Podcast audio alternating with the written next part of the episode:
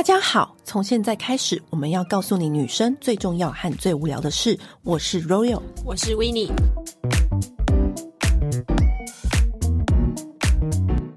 现在很多人都有睡眠的问题，然后很多人会问说：“哦，哪一个床垫好？我要用什么枕头？我要怎么挑床垫？我的棉被啊、盖毯要什么牌子的？”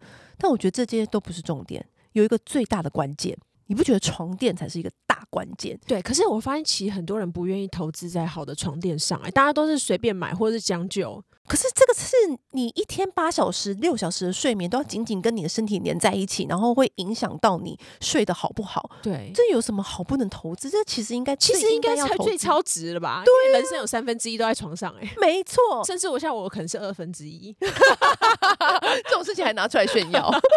好，那今天我们请到了四十年制床垫经验的老板来到我们节目现场，因为说到床垫，就他们最懂。嗯，让我们欢迎须马。Hello，大家好，我是须马。我跟你讲，我先介绍他们家，嗯、因为他们家就是四十年都做床垫。哎、欸，我现在很容易讲的是什么关键字，然后也帮大品牌代工，然后也有自己的床垫品牌。嗯，所以他的经验就是最老道。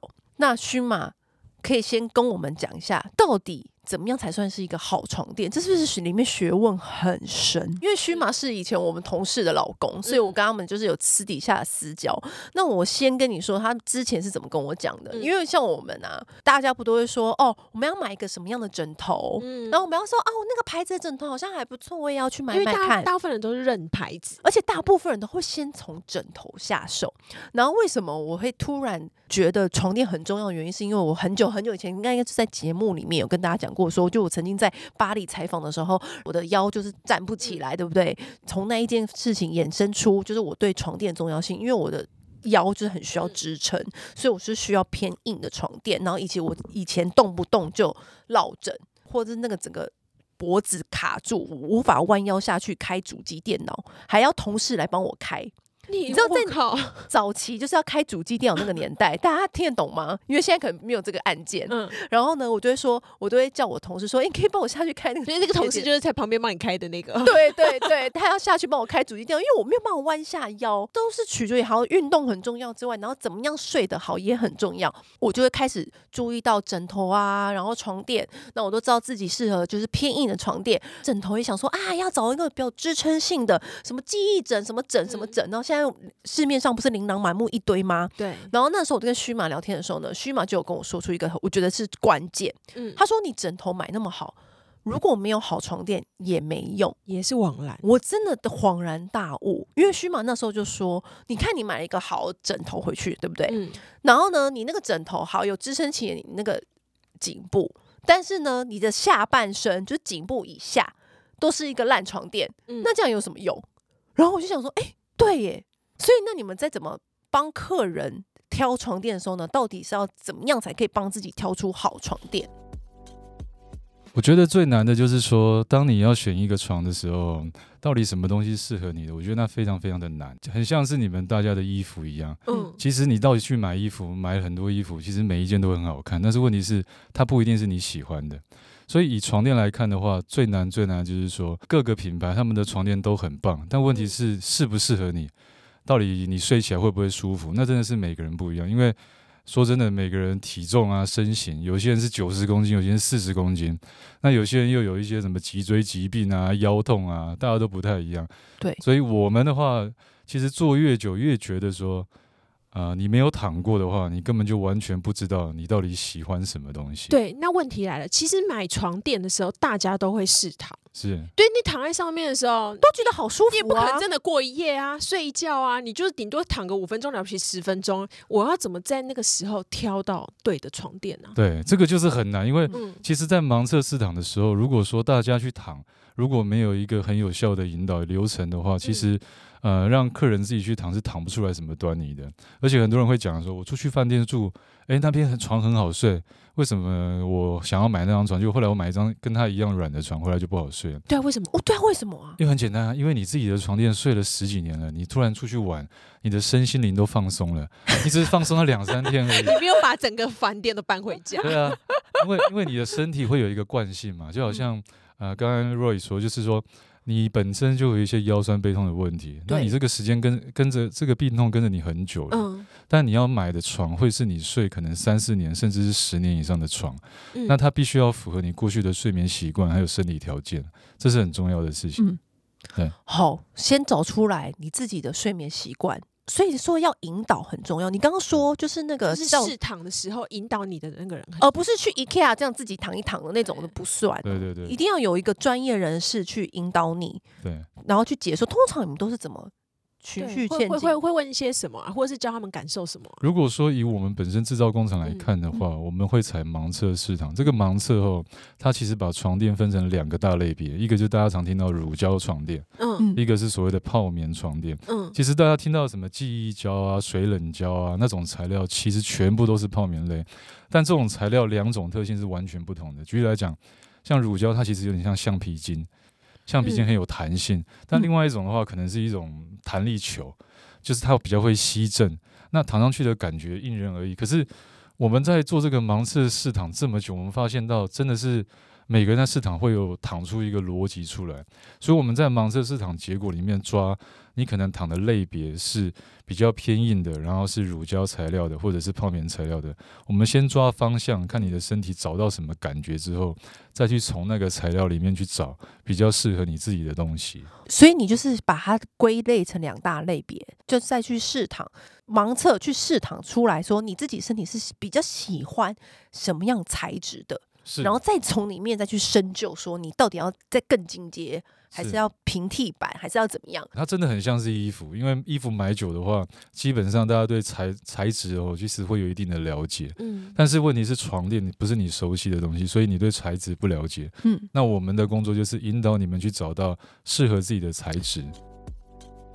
我自己的话，因为我很好睡的人，然后我喜欢睡很软的床，可是我常常听到人家讲说，睡软的床就是对脊椎不好。可是我想说，哎、欸。好像欧美的床全部都是偏软的啊！真的、欸，我很常跟客人讲这句话。我说，有时候很常有那种四五十公斤、三十几公斤的女孩子跟我讲说：“那医生说我不要睡太软的床。”对，永远就像跟中医叫你不要喝冰水一样。对啊，对啊。广泛在传。我就跟我就跟他说：“那美国人他们一百多公斤怎么办？”那，那所以这到底是奇来有有有这个逻辑在吗？如果以医学来看的话，其实没有实际这个逻辑在。哦，但是这个是民族偏好有关系。对对对对对。例如说，你去日本，民族偏好，妈妈妈妈那一辈都会这样讲。真的真的。还有比较乡下也会这样讲。对，但是亚就跟枕头，有些人就是很喜欢睡很硬的枕头。对对对。还有人喜欢睡绿豆枕。有看过，到现在还有人睡绿豆枕。很多。我还看过睡那种茶叶茶叶枕，对，清香。对，那睡起来我头都快麻了，结果他们睡得很舒服。对。对啊，所以说材料上面就是每个人他需求不一样，所以刚才讲说很多枕头大家买的东西都不一样，其实那也是没办法，因为我们人就是不。一样的、啊，每个人的背景都不一样，怎么可能会挑到一样的东西？对，那所以健康的床垫就是适合我们的床垫嘛？会不会有就是其实它对你健康很好，但你其实睡起来就是不舒服？一定会有。一定会有，就那到底要怎么取舍啊？对啊，没有没有办法取舍。就是如果说是现在网购品牌、网购床垫的话，嗯、你只能就是碰碰运气啊。除非你在前面你已经很了解到你自己喜欢什么东西，你适合什么东西。但是就像我刚才讲的，因为人他可能你睡一个床可能五六年、十年，嗯，你搞不好这两年你身体好好的，但是过两年之后。你突然整个身体变得很奇怪，免疫系统失调什么的，所以你的身体需求会改变，所以它不是一定绝对的一张床垫可以打天下，哦、这不太可能。对，不可能，你一张床垫就睡一辈子，因为你每个人的身体状态都不一样。像我突然就腰酸背痛嘛，以前我没有腰酸背痛的时候，我也没有这个问题啊，要睡软还睡硬，我没我都没差。嗯，然后后来我就是发现，因为我的腰就很容易酸痛嘛，所以我一定要。我不能睡太软的床，是因为我自己发现说，如果睡太软，我我整个人身体要陷下去的时候，它就会自动自发，我的腰也跟着要出力，要出力，所以就会觉得说，好像好像卡住，就是我的腰整个睡起来就会反而会更累，所以我不如就选一个硬一点的床，从头到尾就拖住我。就是在你们专业的人来看，到底怎么样的床才是以睡的健康来出发？其实，如果以身体的姿势来讲的话，你站着会驼背，嗯，你躺着的时候，你睡起来，其实正常来讲也是要驼背的姿势，因为你的骨骼姿势已经维持那个样子，嗯嗯。但是如果说我们把骨骼拉出来看看肌肉的话，你是你现在的睡的床是什么样的床？我是乳胶的吗？还是什么床？还是完全不知道？反正就是偏硬的床垫。要睡偏硬的床很简单嘛，基本上大家睡地板就好了，很硬啊。哦，我刚刚想木板而已，地板更狠，就榻榻米呀。对，但是像你们都这么苗条，就女孩子有曲线的人的话，基本上你睡在一个木板上面，你的你的曲线该悬空的地方，其实它还是空着的。对啊，所以我就不懂为什么大家说睡木板就是比较硬的比较健康，我觉得明明就。超不舒服哎、欸！但是你要往往日本去想，那为什么日本人在地板上面要铺棉被或者是软软的垫子去睡觉？因为它的逻辑是，它把那些软软的东西服贴到你的身体，但是用地板去支撑你的身体。一个是服贴，一个是支撑，这是两回事。哦。所以每个人体重他需要的支撑不同，嗯，但是他的服贴也不同，因为每个人的身形差太多了。嗯。那身形之外，就要看你过去的睡眠习惯，因为最常碰到什么？我爸爸妈妈以前买了给我一张床垫，嗯、我从小到大都睡硬床长大的。嗯，结果哎，另外一个客户，他们可能家里面以前都是睡席梦思这种很大品牌，都是软床。嗯、然后他们两个都是一样世代的人，都是二十几岁，结果一个睡硬床长大，一个睡软床长大，他们两个完全不能喜欢彼此的床。但是这个只是习惯问题。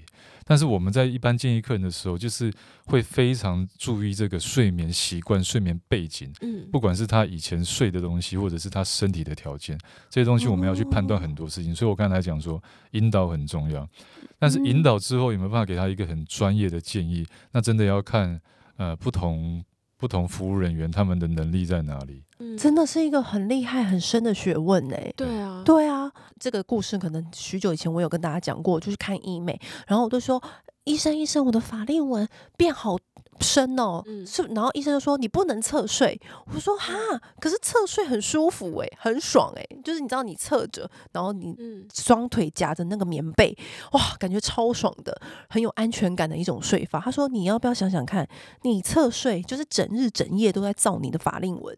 就压痕，就压出来，啊、你自己的纹路自己压出来，能你能够怪谁？嗯、然后我就心里就恍恍然大悟，我就说哈，可是我要正躺着睡很难呢。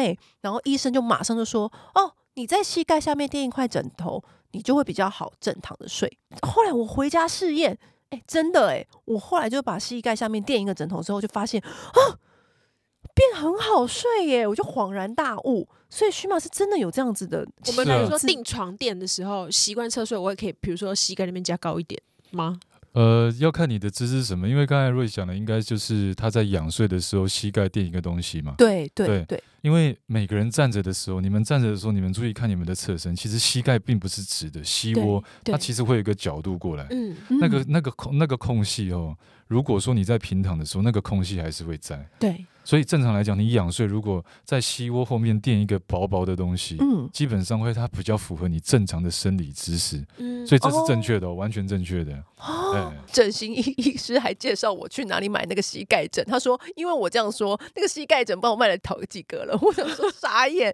但是呢，问题又来了，大家都会说正睡比侧睡健康，这，是对的吗？医学来讲是正确的。真的、啊、对，但是我们常常讲睡眠医学理论，它有分生理跟心理。嗯，如果你是生理的话，仰睡是最好治，因为我们人类哦，他的胸腔是往外扩的，心脏、呃内脏全部都在上面。嗯，所以如果你趴睡，整个人身体往下压，其实对内脏很不好。仰睡的话，完全是对身体的保护。但是侧睡的话呢，它是比较偏向心理学，因为我们在在肚子里面的时候都是侧睡侧睡睡的，所以侧睡会有安全感。哦，哦，那但是有些人侧睡又侧趴，其实侧趴很舒服，腰那个脚跨过去，嗯，对呀、啊，哇，好舒服。那个可是那个腰椎啊，整个晚上就扭转，所以其实他越睡哦，你会发现你睡久之后腰会越来越酸。但是没办法，因为再正常的姿势也会有人不习惯所以，我不可能像军人一样站着直直的睡觉，躺着平平的睡觉。所以我通常会跟客人讲，你回家怎么睡，我不太管你，我只要在意我在帮你，呃，帮你服务，给你建议的时候。嗯我要看到一个比较正常合理的东西，因为其他东西是不可控的。所以像您刚才讲到，就是如果说你膝盖需要一个东西，很简单，我们像我们我们的制造工厂里面做了非常多，大概厚度大概五公分的那种小枕小枕头，那个都是给人当做吸枕来用的。我们就发出去发出去，全部都用送的，因为那对我们来讲这是一个边料，我们就做一个东西发送出去做公益这样。那像那个。像我卡称就是特别大的话，是不是我腰也会容易悬靠？一定啊，因为你的腰臀比可能曲线很大嘛。嗯，通常我们讲从小从你出生到老。你从你的腰窝到你的臀凸点，就屁股最翘的那个地方，嗯，那个曲线哦，可能会是七到十八公分呢，这么多？对，所以有些人屁股哇，金卡戴珊才有十八吧？哇，那金卡戴珊的床垫是要怎么样子啊？那他前面也很凸，他也不能正睡，他也不能仰仰睡。他只能侧睡耶，他那个床垫可能就是要另外一种床垫，特别要挖空。他们的床通常会比较软，就是你陷下去之后，整个人会很贴嘛。嗯，所以对他们来讲，其实可能是他们的身，他们的身形比较有曲线。那亚洲人就比较平一点，所以对那个比较软的床，可能会觉得过于过于太陷的感觉。哦，难怪我超爱软床的，因为你是包覆感，因为你是金卡塔下那边那一那一那一派的，你是那一派。所以要看你的腰臀比哦，然后去选你的自己喜欢的床垫。对啊，像女孩子主要就是腰臀比，然后男生的话就倒三角身形嘛，男生肩膀宽，所以男生在天生在侧睡其实蛮蛮吃亏的，因为他在侧向睡的时候，肩膀就突出，腰身很多，嗯，那肩膀容易会卡住不舒服，所以会挤起来不舒服。嗯，所以如果说我们用男孩子跟女孩子来比地板，我们躺在地板侧睡的话，男孩子在侧睡肩膀就会非常的痛，嗯，因为他整个肩膀被顶着收缩回来嘛。男孩子在侧睡的时候，我们在在给客人建议的时候，通常我们就会把床垫做成可能多段式的结构，臀部维持它比较好的支撑性，比较硬的感觉，但是肩膀跟小腿的地方可能会做软一点，有时候会做到分三段的区块，有时候分到做五段。你说一块床垫分五块的结构？对对对对，就做细的话要做到这样子。哇，难怪床垫贵起来是。贵的很值得哎、欸，而且不止分五段吧？那如果是左边睡老公，右边睡老婆，两个习惯不一样，还要分开设计？对对对，其实其实要怎么做都可以啦。但是从比较合理的角度，如果说像我们有讲，嗯、应该大家都知道床垫要转吧？睡几年要转一下，对，对上下左右或者是翻面。对对对，对，你们都知道嘛？哦、那很好。那今天假如说夫妻在睡觉，男孩子习惯睡左边，女孩子习惯睡右边，那我两边做不一样。可是我一年之后转过来，那男孩子跟女孩子要换边睡哦，对，那这样就又要重新习惯了。对对对对，所以说一般来讲，左右分不同材料去做会比较难，嗯，比较难符合你真正使用的现况，除非你们两夫妻本来就是习惯两个人乱睡的。一般来讲，我们会讲垂直面去做设计，就是比较轻的人会浮在上面一点点，比较重会沉在下面一点点。嗯，针对它的垂直面去看，它到底往下走浮到沉到哪一层，再去做那个材料的变更。哇，那这样讲又要讲回来，就是刚刚讲到说，因为把床垫翻来翻去是为了延长它的使用啊，会平衡一下那个到底一张床垫我们可以睡多久啊？如果说以全世界或全台湾来讲，嗯、基本上保固都是十年起跳的啦。嗯、但是说真的哦，我们通常跟客人讲一件话，就是你你的床垫你十年之内你都没有洗过嘛？对。那你敢你敢再继续睡十年吗？因为它是卫生条件的问题。所以说以床垫的任何材料来看的话，它在做测试哦，基本上都是十年为限，嗯，就是不会坏不会塌，但是它会变很软。可是，如果你从医学条件，就是卫生条件去看的话，嗯、国外都是讲七年要换一张床，七八年，因为那是床垫已经非常非常的脏了。每个人哦都以为换床单啊、洗床包会是有意义的。其实，你们身体每天掉的皮屑，这大家可能对肌肤保养都很知道。嗯、每天掉皮屑，一直往床垫里面跑，一直床垫里面跑，其实那里面非常非常的脏。像我们常常在帮饭店在换一些床垫嘛。嗯呃，很可怕哦。我们把那个床垫立起来的时候，那是会有粉洒在我们身上。哦，那些都是历届客人的皮屑吗？对对对，对，还有以及他们可能身上的一些螨虫、对对尸体。对，记得好像两个礼拜、三个礼拜前，有一个那个社团，好想住饭店，在讨论说，那个床垫打开之后，里面一大片血迹。其实那个在饭店很正常，因为你看到每天都不同客人去睡，他今天生理期，他可能下一次小孩子尿床。那、啊、怎么可能饭店会每天帮你换这张床垫？所以饭店的床大概三四年太换一次。所以区马也知道每个饭店床垫的秘密。正常正常，对对对对，像沙发也是一样嘛，沙发它都没有换，它的贵宾垫没有换，没有洗的话，其实那个沙发都非常非常脏。一定的，对，这是正常的事情。对，那我们可以把它搬到阳台上去用打一打，跟棉被处理方法一样吗？哎，倒不如直接用那种强力的吸尘器，哦，就可以上面吸尘。对，戴森就很厉害啦，一条线，对不对？就是要吸那个床垫。我们今天可不是戴森业配，铺陈那么久。但是但是其实哦，那个，所以我们定期吸一吸也是有效的，真的有效，可以延长啦。我建议你们去玩玩看，拿一些强力吸尘器，因为它吸力很强的，拿去你们老家那边去吸那个旧床，应该哦都可以吸到三分之一的粉出来。哇，有的没的东西很多，那很有趣啊。嗯，对。不过大概都是每天每天的状况造成的，不是说它床垫材料本身有多脏，而是它自然就会这样。是你一累积的。对对，对。可是刚刚提到皮屑这件事情啊，嗯、是不是说，因为我们每天三分之一的时间都躺在那上面，那是不是床垫的控温也是蛮也是一个重点？你之前是不是有跟我分享过？就是如果我们一直睡睡睡睡，然后我们的体温会升高、流汗，现阶段的床垫是不是也做到很多很厉害的科技，是可以帮你控温呐、啊，还是怎么样怎么样？那又是什么样的原理？你们小时候有没有睡过水床啊？没有，有有，你有睡过水床？这么厉害？嗯、那你们有没有看过有一种乳胶枕，上面有一层 勾勾的东西？黏黏稠稠的，然后看起来很像细胶，好像大概知道。其实，在美妆店有类似的东西，它可能就是顺凉的那种东西。嗯，在很早之前的时候，床垫它有很多奇奇怪怪的东西，因为所有的材料，尤其是像呃泡棉、记忆胶这种材料是很热的，所以它就在后面做了一些加工，涂一些涂料，让你可以比较凉凉一点。嗯，简单来讲，可能它里面还放一些什么石粉啊，嗯这些东西。所以说，以温度来看的话。呃，像我们在十几年前有一些就有一些非常冰的材料，现在我们讲日日本冰凉沙、台湾的一些冰凉沙什么的，那个早就有了，可是好像是因为这几年气候变迁。然后大家每天睡就热得要死，然后结果这五年突然就开始哇，大家疯狂买那种红红起来了，因为需要，因为现在就是气候就变热啦，冬天整个变短，对，所以大家很着迷于冰凉纱这个材质。对，以前的话可能只是凉感纱，然后凉感纱我们讲就是它可能会让你皮肤可能透气一点，降个一两度，但是后来又变成冰凉沙，冰凉沙直接让你哇一下凉到五度去，嗯，你的冷气一开下去，整个人真的跟躺在冰块上面一样。所以人会一直追求，其实我们其实还有做过一些有的没的，就例如说床垫那个表布，它有一些头，它有一些很像很像网眼布三 D 结构。对对对。我如果我风扇在旁边吹的话，它会灌风上来。哦。也做过这种的，甚至里面还有电风扇的，我们也做过。你说床垫里面做电风扇哦？可是那个就很像是做道具。嗯。但是有些人就会突发奇想，想要做这些东西。啊，那冬天怎么办？就是他把它关掉而已啊。不，那好，那如果取于一个健康的角度出发的话，这样子的床垫真的是对人体好的吗？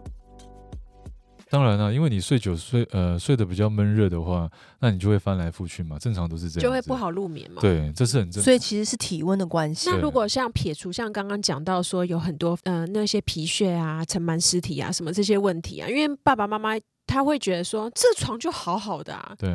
就是我为什么要换啊？你那你吸尘器可以吸一吸，我们可以继续再用啊。对就是我们什么时候才是知道说这个床已经不能用了，我们该换了？嗯，我觉得这是观念的问题，大家对卫生条件的观念不太一样。嗯、但是如果说通常床垫大概放了七八年之后到十年之间，嗯，你把床垫哦抬起来，你摸摸看它背后。如果有摸到一些粉粉的话，对，通常代表说里面的材质已经开始氧化裂解了，因为不会有东西不会坏嘛，对。对，所以说它放久的话就会可能像泡棉我们讲就是呼气，乳胶也是一样，然后金属的话就可能会有一些锈粉哦，所以你摸到一点粉粉的话，基本上就可以开始换了，因为它其实就已经开始变质，对对，但是你看不到，对，因为以前小时候爸爸妈妈会会换床的时候都说啊那个床塌了。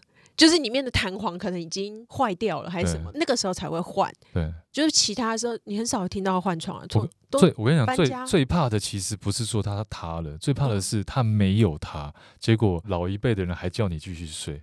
因为床垫真的太多款了，以前在大概三十几年前，保固都是三十年的，三十年真的都三十年，三十年？真的，我们我们太久了吧？上面印了非常多保证，因为帮各大品牌做代工，那所有保固都是三十年。但是说真的，我们那种传统比较连结式弹簧床那种，真的是可以睡很久都不会坏。但是问题它放久就已经是生锈了，对，那你看又看不出来，那老一辈又觉得哇，怎么还这么勇啊？我以前睡的床可以睡二三十年，然后继续叫孩子睡，结果一直打喷嚏啊，异位性皮肤炎啊，痒啊，嗯、因为它里面很多东西会刺激你的呼吸道，刺激你的皮肤。嗯、床垫它该换的时候要换，啊，你床包、床单什么的时候该洗就是要洗。他刚说了啦，国外表定就是七年。所以你常常会有过敏，其实就跟你的床垫有关系。对啊，跟你有时候空气清净搞不好没有关系，是你的床垫是搞不好太久了。是，我觉得现在大家对那个卫生观念很好。我遇过就很多小家庭，嗯、尤其是大概七年级的妈妈吧，他们都会。定期在洗床单，两个礼拜洗一次，很像国外这样子。不然从我有记忆以来，我觉得台湾人好像大概一个月都不会洗床单一次啊？怎么可能？很但现在的人观念是真的比较好，因为现在我觉得是因为现在的空气太差，对导致大家过敏的几率很高。那过敏几率越高，大家就会开始重视说他们睡觉的、用的、盖的、穿的、躺的各种布料啊，对对，因为过敏好像跟。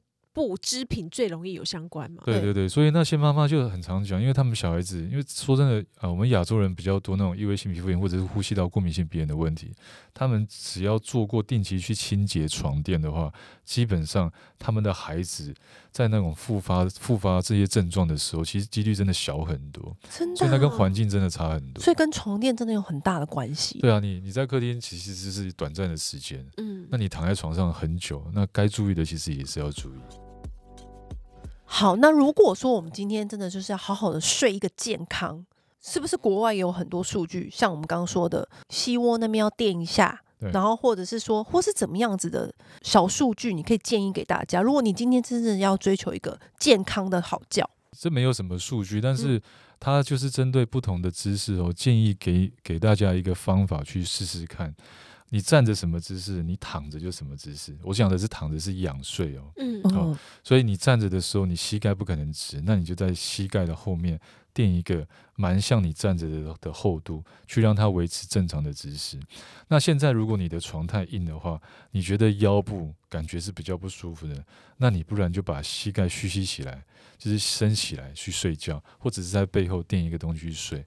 那仰睡是这样子，那侧睡就更简单。侧睡你的你的胸胸宽多宽？嗯，你就抱一个这么宽的东西啊，哎，跟胸宽一样宽的抱枕。对，你不要抱太小，因为本不然整个人就会缩在一起。嗯、你抱跟他一样大的话，基本上就是维持你正常的生理姿势嘛。哦，但是你抱太开的话，整个肩膀又这样拉着，所以你的肩胛骨整个晚上都在外拉，也会不舒服。哦，那你在侧睡的时候，我们讲。骨盆啊，骨盆大概就是诶髋骨这个地方，它对膝盖的位置，因为我们膝盖并起来的时候比较窄嘛，嗯，但是髋骨比较宽，嗯，那我们就应该要把膝盖再打开一点点，去让整个双腿是垂直的。那它中间会有一个缝，你就要找一个大概是这样子的缝去垫着它。如果你要侧睡的话。听起来侧睡真麻烦呢、欸。对啊，但是你会发现，其实你刚才有讲到啊，你会夹东西。对啊，夹东西真的很爽。对，所以你夹的的宽度要跟你的胯宽一样宽。是，你其实夹这么宽，你要夹不能夹太太窄，要夹宽，然后要跟抱的那个东西要跟胸腔一样宽，就对其实你在做的事情就已经是很合理的一个方式了，只不过人会自然而然找出他的出路。没错，没错，因为你不舒服的时候就会动来动去嘛。那我们刚才讲到什么睡眠安全感，有些人还会趴睡，对不对？对，他就是侧睡，他也觉得不舒服，然后他就会想要趴着睡觉，整个身体贴到大地，甚至也睡在地板的那种冰冰凉凉的，那也是温度的问题。我觉得趴睡有个很大的问题，就是趴睡都一定会流口水。我觉得流口水之外，脖子还会很痛。不是他脸不痛吗？还有胸部会很痛啊。对啊。可是有肉的人就还可以。可是我觉得那个就是睡眠安全感的问题。他可能从小他的睡眠背景营造出他这样睡，他才可以比较好睡。所以，我们今天就是先给大家一个健康的逻辑。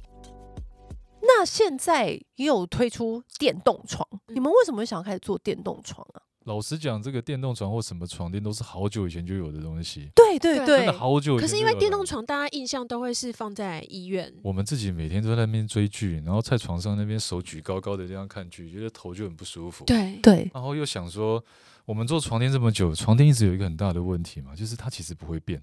对你买了一张床就定生死，嗯以后就这样子，可能至少要盯个几年让它回本嘛。嗯，但我们就想说，那既然电动床本身就有，而且现在技术真的比以前成熟很多，那加上我们整天又在划手机或干嘛的，那不如我们就来玩一个比较简单、可以入手、大家可以买得起的一个电动床。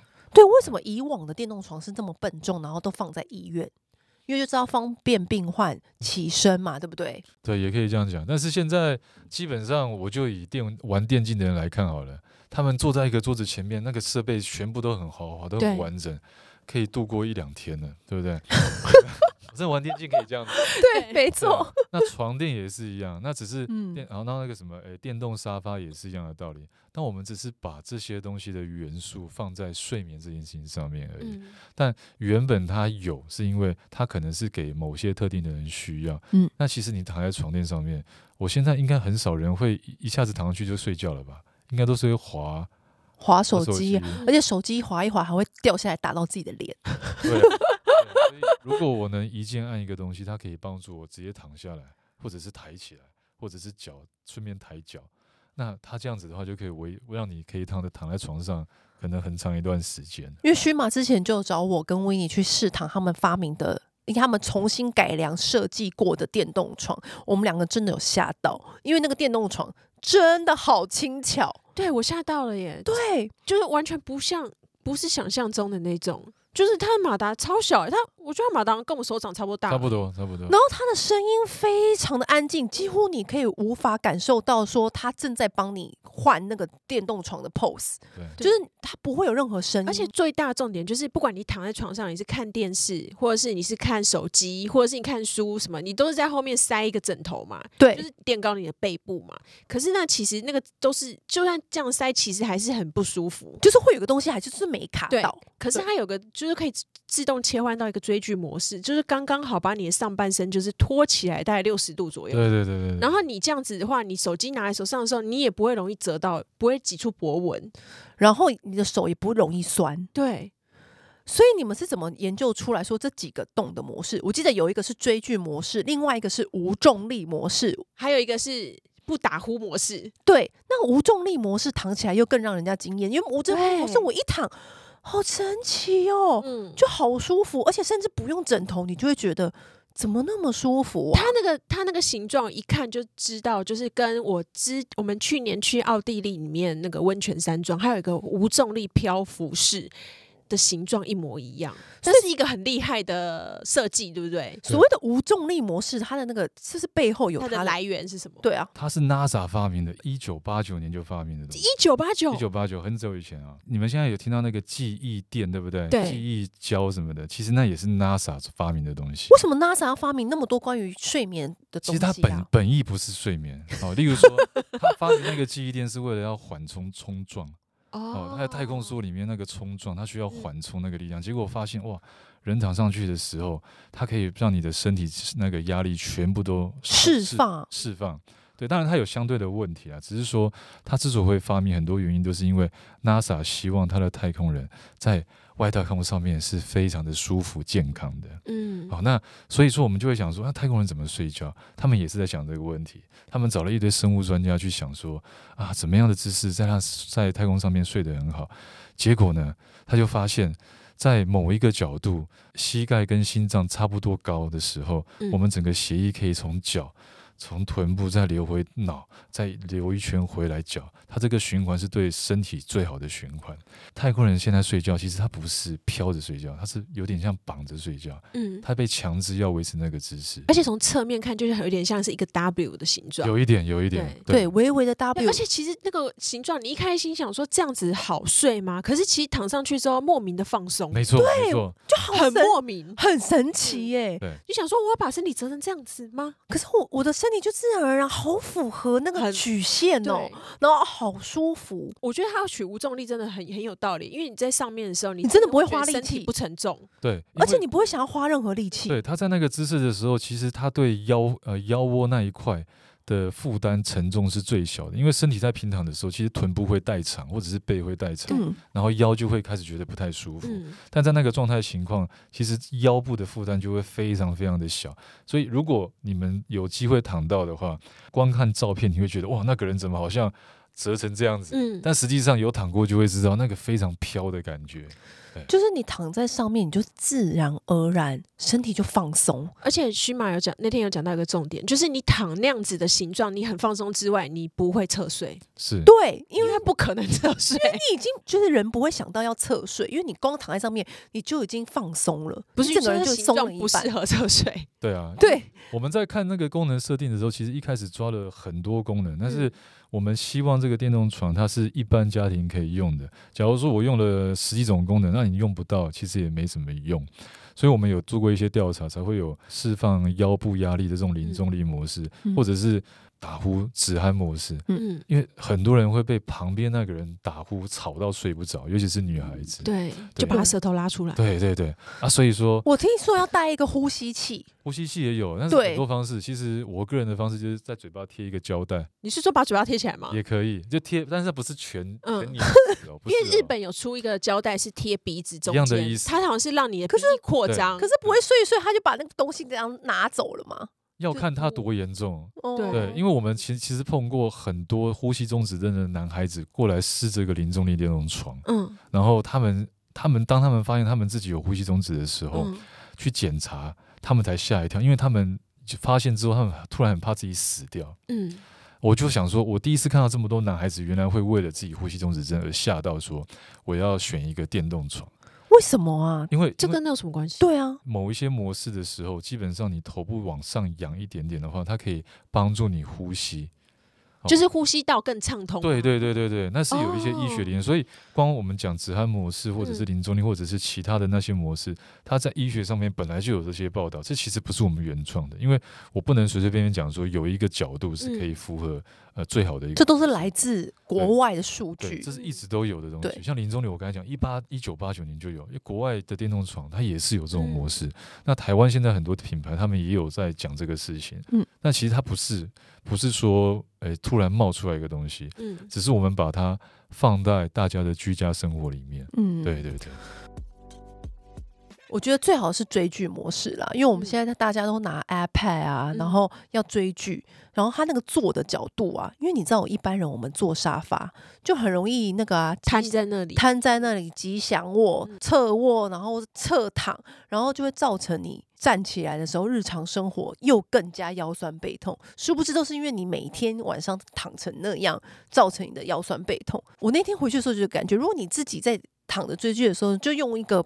让身体健康的循环是最好的方式躺，那你就之后的病痛就不会那么多，就你从根本就开始改变，减少自己侧卧斜躺的几率。呃，如果说像沙发，你躺沙发的时候，基本上你的姿势乱七八糟嘛，脚跪上来啊。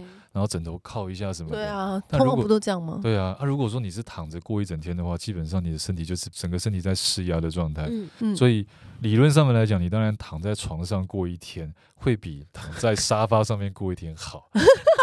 好好懒得比较，还说哎，Royal 来帮我翻身。对对对，所以说理论上面来讲，买一个电动床给他，你自己按个按钮就可以翻了啊。对啊，然后你可以坐一整天。我们电动床其实我们。